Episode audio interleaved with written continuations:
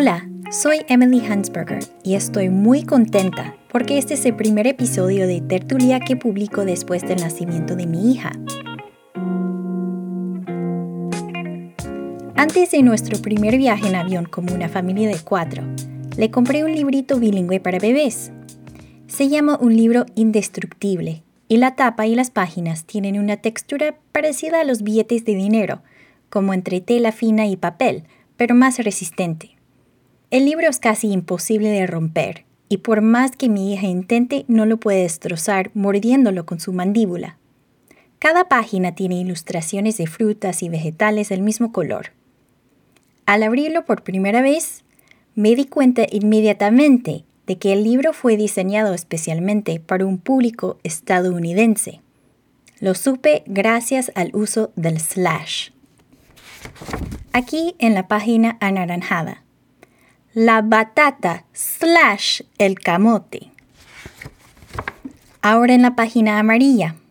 El elote slash el maíz en la página verde. Los chícharos slash los guisantes. El autor se limitó a dos palabras para cada alimento, pero la verdad es que faltan varias opciones adicionales. Los chícharos slash los guisantes slash las arvejas, por ejemplo. ¿Y por qué aparece ese slash con tanta frecuencia? porque aquí en Estados Unidos la comunidad hispanohablante está conformada de aproximadamente 40 millones de personas que comparten un mismo idioma, pero que tienen conexiones a decenas de otros países donde se hablan diferentes variedades del idioma y donde hay diferentes variedades de frutas y verduras. El criar en niños bilingües en este país nos hace aún más conscientes de la diversidad y la riqueza del español global para mis hijos, que las personas hablan distintas lenguas es normal, pero que las personas que hablan el español usen distintas palabras para referirse a las mismas cosas también es normal. Tengo prueba. Esta es una conversación con mi hijo de cuatro años. Leímos este cuento y dice que el cerdito colocó sus coches y sus camiones en el sofá. ¿Qué quiere decir coche? Carro. Nosotros decimos carro, ¿verdad? Sí, ellos dicen coche. Y leímos también un libro de la biblioteca que decía bananas. ¿Qué fruta es esa? Banano. Nosotros decimos banano, ¿verdad? ¿Y has escuchado otra palabra? Plátano. Hablé de estos temas con Mónica Leal y Paula Niño, las dos mamás y presentadoras del podcast Entre Dos, que ofrece recursos e inspiración para familias bilingües. Mónica es puertorriqueña y ahora vive en Miami, donde es periodista y bibliotecaria. Paula, originalmente de Colombia, es una escritora independiente que reside en Houston. No te pierdas el episodio Entre Dos para escuchar nuestra conversación en inglés sobre el caso curioso de criar a niños hispanohablantes en un país donde el español se encuentra en todas partes, pero también donde el inglés es el idioma predominante. Hay un enlace al episodio en tertuliopodcast.com. Aquí tienes la segunda parte de nuestra conversación el lado B, si quieres, donde hablamos en español de nuestras propias experiencias y cómo los desafíos que enfrentamos pueden convertirse en oportunidades. Y si tú eres como yo, tu cafecito ya se enfrió.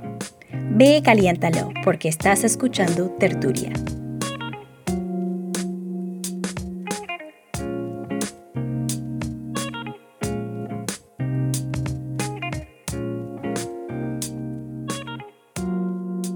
Bueno, el, podcast se llama Entre Dos, pero aquí entre nos, como en confianza, en confianza, voy, a recomendar a los oyentes que si no lo han escuchado ya, que escuchen el episodio de Entre Dos sobre estos conceptos del español, la variedad del español de Estados Unidos y de eh, cómo es el español que nuestros hijos están aprendiendo a hablar. Pero lo que pasa es que nosotras también hablamos esa variedad estadounidense, ¿no? No importa de dónde venimos originalmente, dónde nacimos, ahora estamos en este ambiente tan particular y multilingüe, pero seguimos hablando el español y bueno, por ejemplo, en mi caso, yo puedo decir que todos los días sigo aprendiendo el español, por ejemplo, con mi niño de cuatro años aprendo mucho sobre los dinosaurios en español, que nunca, nunca ni sabía ni en inglés en español antes. Y creo que con el paso del tiempo, ustedes me pueden corregir si estoy mal, pero el contacto con el inglés es cada vez más evidente, ¿no? Y em, si quieren me pueden compartir un poco de su experiencia de cómo el español de cada una ha evolucionado Sí, y una cosa que, quería decir es que como madres de niños pequeños, nadie sabe más de dinosaurios que nosotros. Pero eh, yo crecí en, Puerto Rico y, esto es interesante porque eh, yo crecí con muchos de estos fenómenos eh, lingüísticos de lo que estamos hablando. Y yo diría que mi español se diversificó en los Estados Unidos cuando me mudé a Miami, que por supuesto es una área donde el español está en todas partes. Eh, he expandido mi vocabulario de tal manera que me siento que podría sentirme en casa en cualquier país de Latinoamérica. Por ejemplo, tengo un repertorio bastante increíble de los nombres de las frutas. Por ejemplo, a mí me encanta el jugo de parcha. Eh, la parcha es como le decimos al passion fruit en Puerto Rico, ¿verdad? Eh, pero aprendí que aquí también se le dice maracuyá, granadilla y chinola. Son los tres que me he encontrado y tuve que aprenderlo para poder pedir el jugo en los restaurantes. Ayer estábamos hablando con Mónica y le dije, yo siento que de cierta manera neutralicé mi español un poquito, o sea, le quito las palabras que son muy colombianas, por ejemplo. Eh, un ejemplo, watermelon. Eh, en Colombia le llamamos patilla, pero hasta ahora no, no sé, porque no conozco cómo se le llama en todos los países, pero pues sandía es algo que entiende más la gente, ¿no? Entonces yo le enseño a mi hija, sí, en Colombia se le dice patilla, pero aquí de pronto te van a entender más si dices sandía. Yo lo siento más en cuanto al español en sí, no tanto en cuanto a usar palabras que, que son una mezcla del inglés y el español. Lo que creo que pasa es que uno comienza a aceptar esas palabras. Por ejemplo, cuando llegamos, eh, mi familia vive en Texas también, aquí en Houston. Y, por ejemplo, uno oía la palabra troca. En Colombia lo llamaríamos camioneta, pero aquí es troca. Y no sonaba horrible porque decíamos troca, es como truck. Eh, está mal, pero no, o sea, es una palabra que es tan común acá, que ya es troca. Yo no, yo personalmente no te voy a decir, voy a salir a la troca, pero si alguien me dice, o voy a, voy a llevar mi troca, o no, pero si alguien me dice troca, no paro a decir, ah, troca, no, ya no me, ya no me afecta. Eh, uno lo acepta porque ya se vuelve parte del, del idioma. Como dices tú, es, es, nos estamos comunicando. Sí, sí son sonidos, somos nosotros que les echamos esos significados y esas cargas. Yo siempre busco otra palabra que tiene los mismos sonidos, los mismos fonemas, si queremos ser muy lingüistas, ¿no? Como hay, existe la palabra trocar, que tiene otro significado totalmente, pero es, son los mismos sonidos, pero aquí se refiere a la camioneta. Y yo he adoptado también otros términos como van, porque realmente yo no sabía cómo referirme a una van, porque es, una camioneta, es un camión, como es una combi, yo creo que algunas personas dicen combi, pero ahora yo digo van y también ir, van, como existen los sonidos. Sí. Eh, o sea, pero es, es como tratar de eh, desarmar, ¿no? Todas esas cargas emocionales para ver cómo, ok, ¿cuál es la función comunicativa, ¿no? Y y yo creo que también nos damos cuenta de esa conciencia de la riqueza lingüística del español global a la hora de tener que enseñarlo a otra persona, en este caso a las personitas, nuestros hijos, ¿no? Porque somos sus primeras maestras, ¿no? Y si ellos van a entender todas esas diversidades es porque nosotras hemos sido conscientes y les hemos enseñado, ¿no? Aplauso para nosotras, ¿no?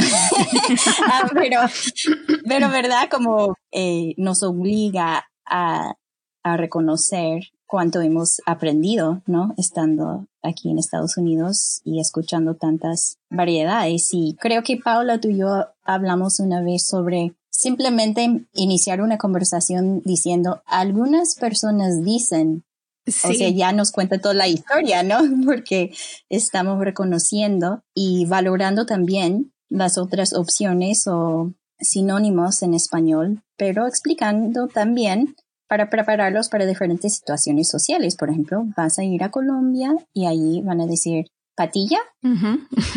patilla. Bueno, mis niños no tenemos la experiencia de ir a otro país hispanohablante donde tenemos familia. Entonces, tengo curiosidad por saber cuáles han sido las experiencias de ustedes llevando a sus hijas a visitar familia y cuando hablan español, experiencias positivas, negativas, neutras, ¿no? Y han tenido que intervenir o tener conversaciones con sus familias allá para no, no sé, generar ah, complejos para sus hijas en cuanto a, su español. Bueno, la primera batalla cuando yo voy a Puerto Rico con Zoe es que le hablen en español, ¿verdad? Porque en, en Puerto Rico e, el, bilingüismo es bastante común. Así que eso, esa es la primera batalla. Pero una de las cosas que su primita eh, me ha mencionado es que Zoe habla como muy apropiado. como un, español formal, adulto, que no eh, se parece a la jerga que usan los niños en Puerto Rico. Por ejemplo, la última vez que fuimos, Gaby, su primita, le enseñó la palabra hanguear, que hanguear significa hang out. Eso es uno de los muchos anglicismos puertorriqueños que tenemos. Eh, y a Zoe le encantó la palabra. Y ahora la está usando eh, constantemente con sus amigos. Estamos hangueando, mami. es, algo interesante porque, pues, para Gaby, ella lo vio como una oportunidad para educar a su prima sobre cómo ser una buena puertorriqueña. y enseñarle todas las frases y las palabras que, pues, básicamente podrían eh, hacerla una puertorriqueña legítima. Es, es, interesante, la verdad. Al menos en Puerto Rico nunca hemos tenido la experiencia de que alguien se burle pero sí me imagino que cuando ella esté creciendo y ya quizás no sea familia nada más que la ama básicamente y quiere enseñarle cosas que sean quizás otras personas que quizás pues sí se, se exponga a crítica o, o alguien mencione algo de su acento, que eso en realidad tiende a ser lo más común, que alguien diga de dónde tú eres. Mm. Y Zoe se siente puertorriqueña que cuando alguien puertorriqueño le pregunta eso, ahora mismo ella lo dice con orgullo, yo soy puertorriqueña, pero quizás cuando esté más grande eso la haga pensar un poco. Mi experiencia es un poco parecida a la de Mónica en el sentido de que ella no ha enfrentado críticas ni burlas. Eh, yo creo, al igual que Mónica, que de pronto eso puede cambiar a medida que vaya creciendo y de pronto salga de la familia.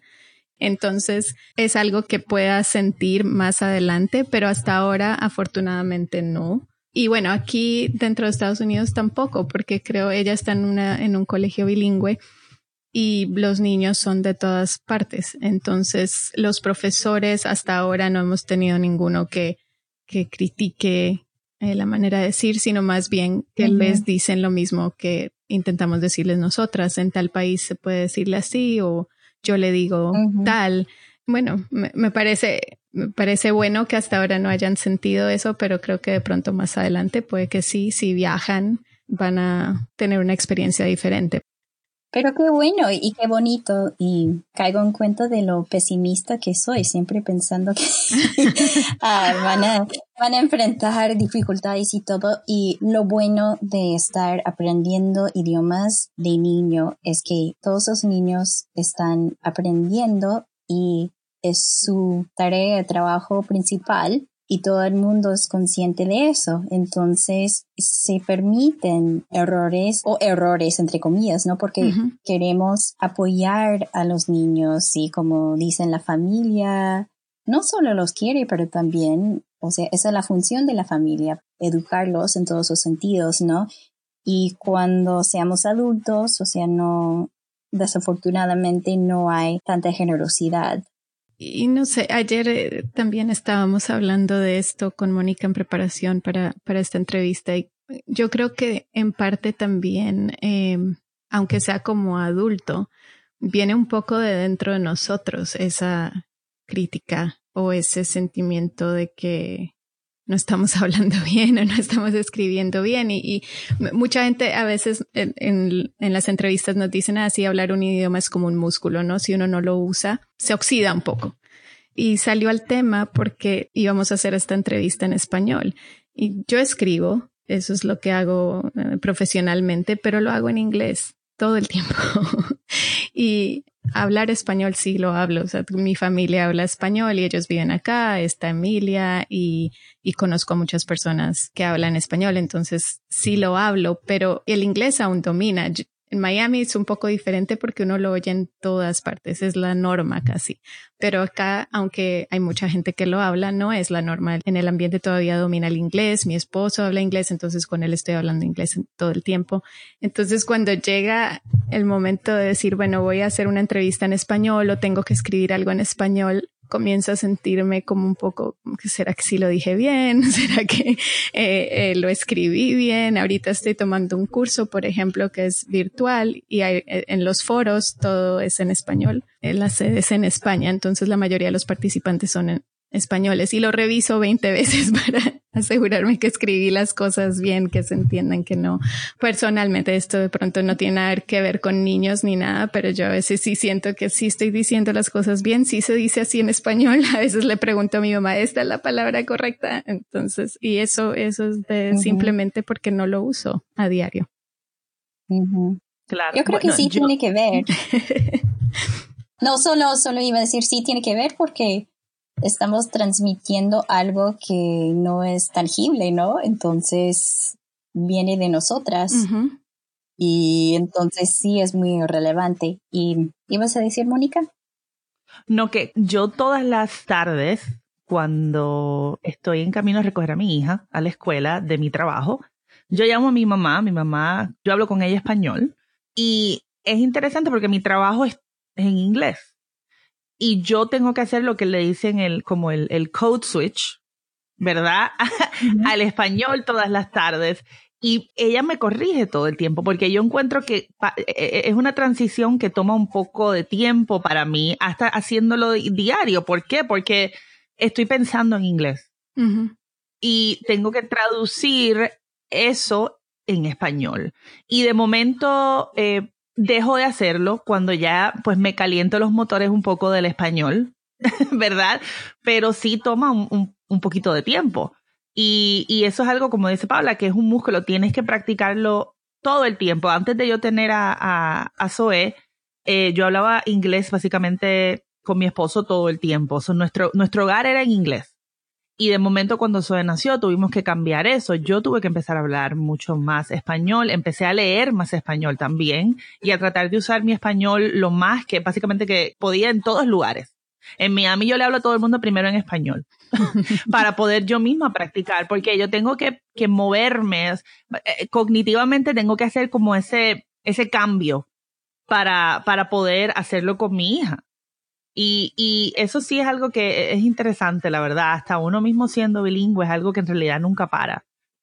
Ese es otro aspecto positivo porque sabemos cuando estamos hablando con una persona que tal vez no hable inglés o no esté en contacto continuo con el inglés como nosotras, entonces es como tener otro code switch al español más formal. Y yo creo que también esa es otra cosa que tal vez nuestros hijos pueden desarrollar, ¿no? Esa capacidad de decir, yo puedo como relajarme un poco, mm, alternar códigos y traducir un poco del inglés con esta persona porque yo sé que me van a entender. Pero en otro contexto, tengo que poner la configuración de cerebro un poco más firme en el español, sin esos calcos del inglés y sin alternar códigos, porque esa persona no me va a entender.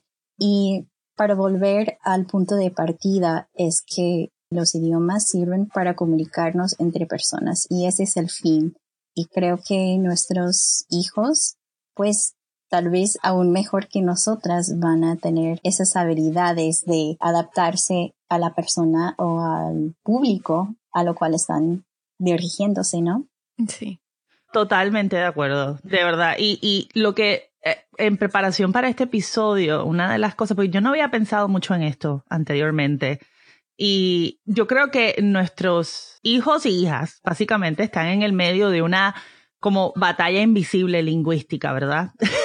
que no les toca en lo absoluto. Y lo último que, queremos es que se sientan como que tienen que acomodarse en, en, unas trincheras de algo que no les toca, básicamente. Y lo que nosotros como madres y padres tenemos que ver es que tenemos que enfocarnos en crear, como tú dices, Emily, en una base lingüística fuerte y diversa, de la que ellos puedan despuntar, pero eventualmente tenemos que pasar la antorcha, porque el español es una lengua viva y eso se debe a nuestros niños, ¿verdad? Porque el lenguaje nunca termina, el desarrollo del lenguaje. Y hasta yo misma descubro cosas nuevas de mi propio idioma español. Y así que yo lo que diría es que hay que seguir hablándolo, hay que seguir leyéndolo, hay que seguir aprendiéndolo. Eso es esencial, es, es verlo como un proceso.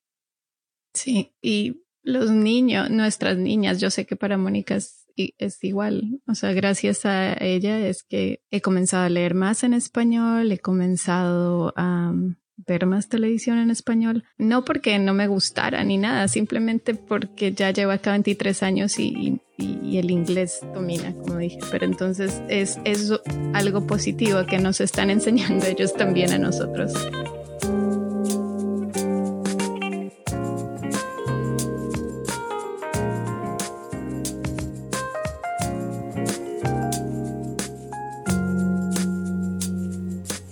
Gracias por escuchar Tertulia. La música que has escuchado en este episodio es de Lee Rosevier.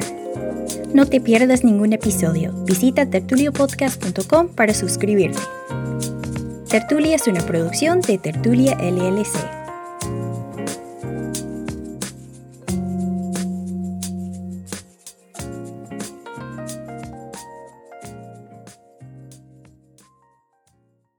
De Tertulia do that.